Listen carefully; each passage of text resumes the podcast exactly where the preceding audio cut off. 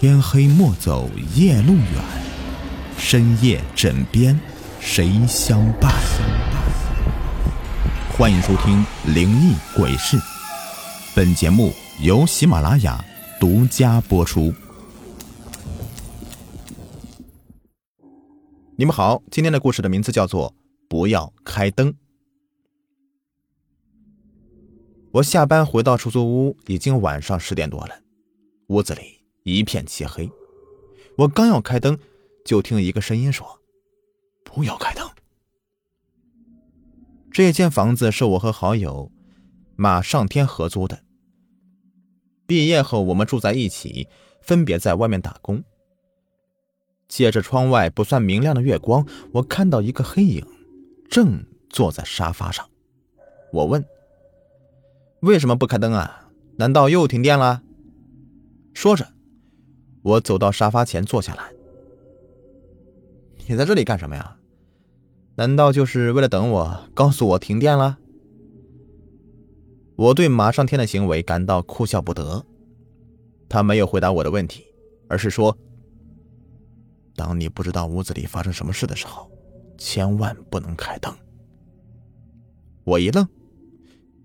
这话什么意思啊？随即，他竟然给我讲了一个恐怖的故事。故事的主角是一个刚毕业的男生，他也和室友一起在外面租了房子。这天晚上，男生回到屋子里的时候，见屋子里伸手不见五指，刚要开灯，就被人止住了。不要开灯。声音有些低沉，他一怔。转过身，看到客厅里坐着一个黑影，他长出一口气，埋怨室友吓了自己一跳，并问为什么不开灯。黑影说他眼睛不舒服，开灯眼睛就会疼。男生虽然感到奇怪，但还是听话的没有开灯，朝自己卧室走去。刚走到卧室门前，他就听到一阵若有若无的声音。从身后传来，那声音仿佛是在极度痛苦之下发出来的呻吟声。男生停住脚步，转身向黑暗中问：“你的眼睛疼的厉害吗？用不用去医院呀？”室友说：“我没事，明天就好了。你快点回房间。”男生皱了皱眉，但也没说什么，回了。自己的房间，但是他一直没有睡着，总感觉有什么地方不对劲儿。就在迷迷糊糊快要进入梦乡的时候，他猛然想到了不对劲儿的地方，噌的一下从床上坐起来，浑身上下顿时冒出一层的冷汗。室友只是眼睛有毛病，但刚刚室友说话时那声音，那声音根本就不是他的，还有。客厅里有一股奇怪的味道，现在想来，那分明就是血腥味儿。男生头皮有些发麻，身子僵硬的从床上下来，慢慢的走到门前。他伸出抖个不停的手，想要去拉门，可是，却突然间听到一丝奇怪的声音。那声音像是人的呼吸声。声音很小，但是在这个寂静的夜晚，竟显得如此清晰，而且正是来自一门之隔的门外。外面的人是谁？男生没有勇气去开门，伸出手，慢慢的又缩了回来。过了一会儿，他听到一阵轻微的脚步声，缓缓的离去，之后就是开门声、关门声。他知道那个人离开了。一整夜，男生都没有敢去拉开门去看看外面到底发生什么事了。天亮之后，当他打开门时，顿时被眼前的一幕惊得魂飞魄散。整个客厅仿佛变成了屠宰场，地上铺满了一层已经凝固的血液，室友倒在地上。脖子还在缓缓的渗着血，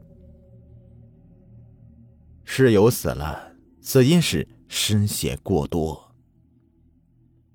当室友被抬走后，男生才如梦初醒般的明白过来，究竟发生什么事了。他夜里回来的时候，室友已经被害了。当时与他对话的其实是那个行凶的歹徒，室友当时还活着。男生回到卧室的时候，听到的那声呻吟是室友拼尽全力发出来的。室友希望男生能够发现异常，解救自己。男生不敢再在出租屋里面住了，当天晚上就收拾东西，准备第二天搬走。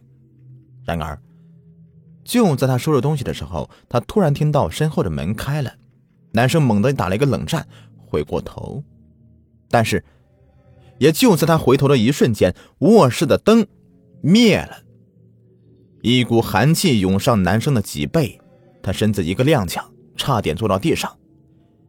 他看到门前站着一个熟悉的身影，他的室友。你昨天晚上为什么不开灯？室友冷冷的问道。男生吓得浑身发抖，说：“对不起，我现在十分后悔。如果昨天我能早点发现不对劲儿，你就……”室友冷哼一声：“哼，你好虚伪。你当时已经发现不对劲儿了。”但你害怕自己受害，而没有选择开灯去看一眼，究竟发生什么事？你不是不愿意开灯吗？好，那我就让你永远都开着灯。从此以后，只要你一关灯，就会立刻看见我，我就在你身边，永远在你身边。男生很聪明，他没有开灯，不然他可能也会被。歹徒所害。讲到这里，他停了下来。听完这个故事，我机灵灵的打了一个冷战。我对面这个人声音绝对不是骂上天的。我强忍恐惧问：“你，你是谁？”对面人说：“我，我是你的室友啊。”我从沙发上站起来。你不是，我天天和他在一起，对他的声音再熟悉不过了。我索性豁出去了。如果他是坏人，我大不了和他拼了。一个大男人怕什么？他说：“我有点感冒，嗓子坏了。嗓子坏了，还在这里给我讲恐怖故事。”我慢慢的退到门前，一手抓住门旁的拖把，一手去按客厅的灯开关。咔，灯没亮。难道是真的是灯坏了？我透过门缝看到了楼道的灯是亮的，所以说并没有停电。我关上按钮，又按了一下，灯还是没有亮。我皱皱眉，关上，再次点开，灯还是不亮。或许是因为灯坏了，马上天无聊之下。他在客厅里面等着我，然后故弄玄虚的压着嗓子讲个恐怖故事给我听，想要吓一吓我。我这么想着，深吸一口气，关上按钮，准备去验证自己的猜想。谁曾想，这时候他却突然又说：“不要开灯，千万不要再按开关了。”我不知道他又要耍什么把戏，就说。灯明明坏了，我想开也开不了啊。谁知他又说：“我指的不是这个。当你按开关按钮按了三遍，灯还没有亮，千万不要按第四下。前三遍都没有按亮，说明灯已经坏了。如果你继续按第四下，那么如果灯亮起来，所发出的光就不是阳间的灯光了，那时你看到的一切。”也不是现实的一切，而是你听我讲一个故事，就知道了。说着，他就要继续讲故事。我知道他又准备讲鬼故事吓唬我，干脆打断他说：“你够了，骗小孩呢！前三遍都打不亮，第四遍灯就能亮了？还说什么不是阳间的灯光，难道是阴间的？”说着，我随手再次。点了一下开关，让我没有想到的是，灯竟然在此时亮了起来。突如其来的灯光晃得我睁不开眼睛，直到慢慢适应了，我才睁开眼睛，疑惑的看向屋顶的灯。灯怎么就突然亮了呢？我心中疑惑不解，但还是不相信马上天的话，因为灯光看起来并没什么异常。但是，当我看向沙发的时候，却发现马上天已经不见了。只是一开灯的功夫，他根本不可能在我眼前离开客厅而不被我发现的。我感到喉咙发干，忍不住咽了一口唾沫。马上天，没有人回应我。想了想，我走到了马上天的卧室门前。我伸出手，刚想要敲门时，客厅的灯居然闪了起来。我以为是灯闪几下就会灭掉。如果是那样的话，我肯定会奋不顾身的逃离出租屋。但是，灯闪过几下之后，就恢复了正常。我敲了两下门，却听到“吱呀”一声，门缓缓的开了。让我没有想到的是，卧室里面马上天正无所事事的躺在床上看着手机。见我进来，他扭头看了看我一眼，顿时瞪圆了眼睛：“你，你来干什么？”我顿时愣了，他这话什么意思啊？我刚想问为什么，却发现自己根本发不出一丝声音。这怎么了？我嘴说不出话来，双腿也不受我控制，慢慢的朝马上天走去。马上天已经从床上下来，站在床边，一脸惊恐的看着我，而我像是被一股力量控制着，走到马上天的跟前，就掐住他的脖子。这究竟是怎么回事？我并没有想去掐他的脖子呀。这种无法控制自己的感觉让我感到恐惧，但是我能感到自己手上的力度变得越来越大。马上天挣扎了一阵，就头一歪不动了。我把手放在他的鼻前，发现他已经没有了气息。我竟然亲手杀死了马上天。恐惧瞬间让我感到窒息。我想要转身逃走，但是身体依然不受控制。接着，我将马上天的尸体从他卧室里面拖了出来。卧室里的灯闪来闪去的，我感觉自己像是一个被躯壳包裹在里面，除了我的灵魂，所有的一切都不再属于我。我以为接下来我会将马上天的尸体毁尸灭迹，但是没想到。那股力量却拖着马上天进了我的卧室。我要干什么？我拖着他的尸体走到床前，蹲下来，慢慢的将他的尸体推进床下。马上天双眼圆睁，死不瞑目，侧着脑袋死死的盯着我。我啊的一声，惊恐的大叫一声，一屁股坐在地上。这时候，我发现自己又掌握身体的控制权了。看着床下的尸体，我脑袋嗡嗡直响。我连滚带爬的来到门前，拉开门就跑了出去。我跑到客厅门前，想要拉开门逃出去，却发现门怎么也拉不开。我使劲的拍着门，但是毫无用处。就在这个时候，客厅里的灯。再次闪了起来，我急忙转过头，客厅里空空荡荡的。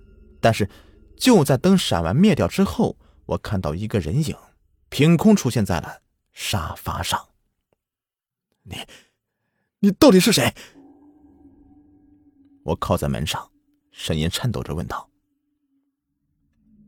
黑影冲我招了招手，说：“过来，坐。”他声音平静，却带着一股不可抗拒的力量。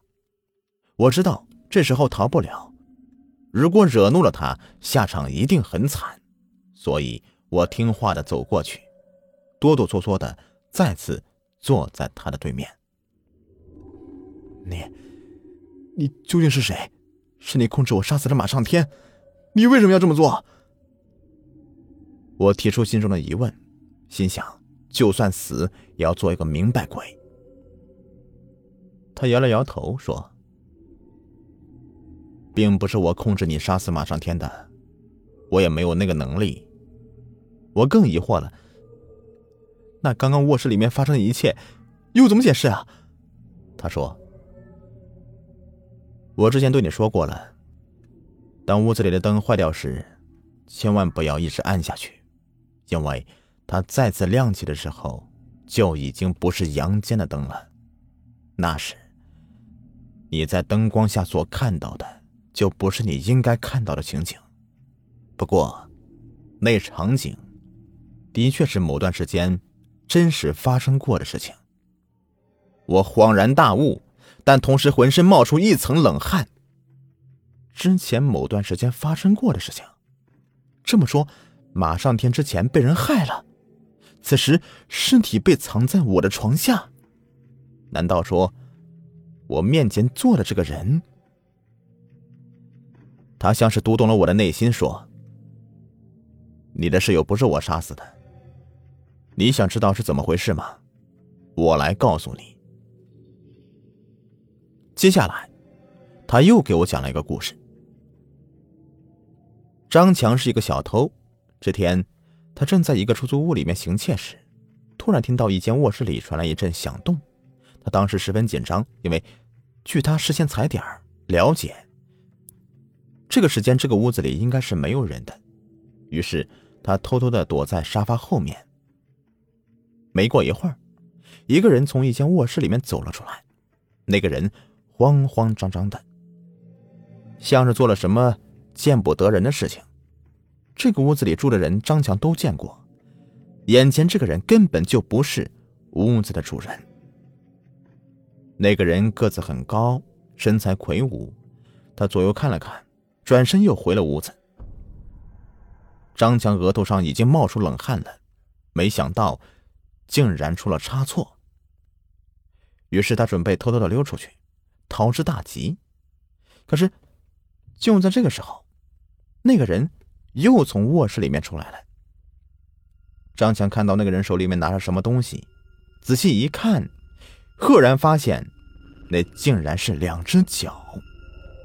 接着，张强看到那个人从卧室里面拖出来一个人，进了旁边的卧室。被拖的那个人一动不动的，脸色青紫，双目圆瞪，像是一具尸体。张强只感觉到头皮发麻，瞬间明白过来，那是一个杀人犯。地上那个人已经死了。张强虽是个小偷，但是从来没有杀过人，以至于被吓得双腿发软，错过了最佳逃跑机会。等他反应过来，想要逃跑时候，那个人又从卧室里面出来了。张强只好躲在沙发后面，不敢乱动。那个人走到客厅前面，打开门准备离去。张强看到这里，长出一口气，准备等那个人离开，自己马上就走，东西也不偷了。可是，那个人突然停住脚步，转身抬头看着客厅里。亮着的灯，张强只感觉一盆凉水浇在头顶。他之前自信的以为，这个时间屋子里应该不会有人，所以敲门之后就将灯给打开了。接着，张强听到一阵脚步声缓缓的走了过来。他讲到这里停了下来，黑暗中我能感觉到他正死死的盯着我。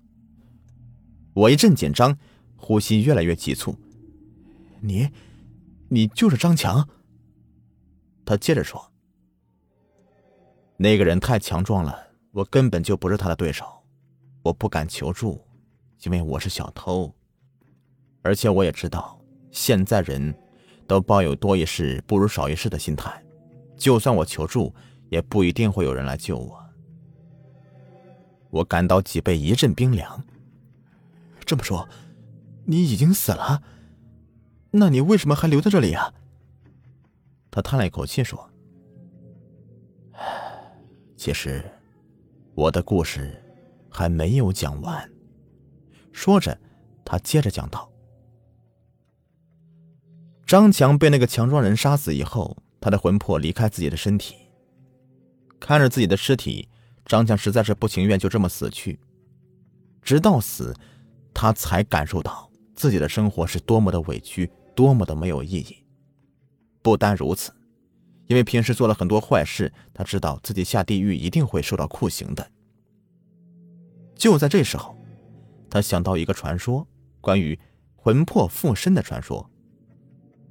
当一个人感到恐惧时，那么他的体质就很难抵抗住鬼魂的入侵。这个时候，鬼是很容易上到这个人的身体的。所以，张强悄悄的躲起来，想要找机会附身在别人身上。没多久，他就等来一个人，他给那个人讲恐怖故事，吓得那个人毛骨悚然。接下来。他准备上那个人的身了。我也总算是明白了整件事情的经过。傍晚时，马上天给我打过电话，当时他说身体有些不舒服，就提前请假下班。他回来之后，他的仇人找上来了，将他杀死，把他的尸体放在了我的床下，想要嫁祸给我。这期间，张强闯了进来，结果搭上了性命。现在的张强是个鬼，他想要上我的身。张强叹了口气说：“我的亲身经历证明了一件事情：当你不确定屋子里是否安全时，千万不要开灯。我就是因为开了个灯，结果把命搭上了。”张强见我没有说话，以为我被吓坏了，突然向我扑了过来。可是随即。他就尖叫一声，摔倒在地上，因为他从我的身体里面穿了过去。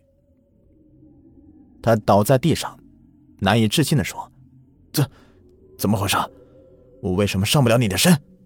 你刚刚不是被我讲的故事吓得够呛吗？为什么我进不了你的身体？”我也叹了口气说：“哎呀，不是我的身体排斥你，你刚才也钻过我的身体了，只是啊。”我的身体无法承载你。我的意思是说，我无法被你附身，因为我也已经死了。张强显然很郁闷，没想到辛苦这么半天，讲了个故事吓唬我，最后却无法上我的身体。他问我是怎么死的，我很无奈的告诉他，是在回来的路上被车撞死的。张强悠悠的说。没办法了，我只能去找那个害死我的人报仇了。就算我没有办法杀死他，我也要缠着他。只要他一关灯，我就立刻出现在他床前。说着，他转身顺着敞开的窗子离开了。现在的出租屋里除了我，只剩下两具尸体。我没有留下来的意思，于是也准备顺着窗子离开。这时候，只听“吱呀”一声门响，我转过头，看到自己卧室门开了，一个人从里面走了出来。我愣住了。那个人走出来后，嘴里大口大口的喘着气，手不停的揉着自己的脖子，嘴里还说：“你个王八蛋，我不就是抢了你的女朋友吗？居然想杀我，看我怎么报复你！”原来马上天没有死。我这才想起来，马上天睡觉有个习惯，那就是睁着眼睛。当时他被掐住脖子时，应该是出现假死亡，造成了死不瞑目的一幕。马上天骂骂咧咧走到门前，伸手就要开灯，我忙急着压着嗓子说：“不要开灯。”马上天愣了一下：“为什么？”我暗暗的冷笑，接着说。我给你讲一个故事，你就知道为什么了。好了，这个故事呢就说完了，感谢你们的收听。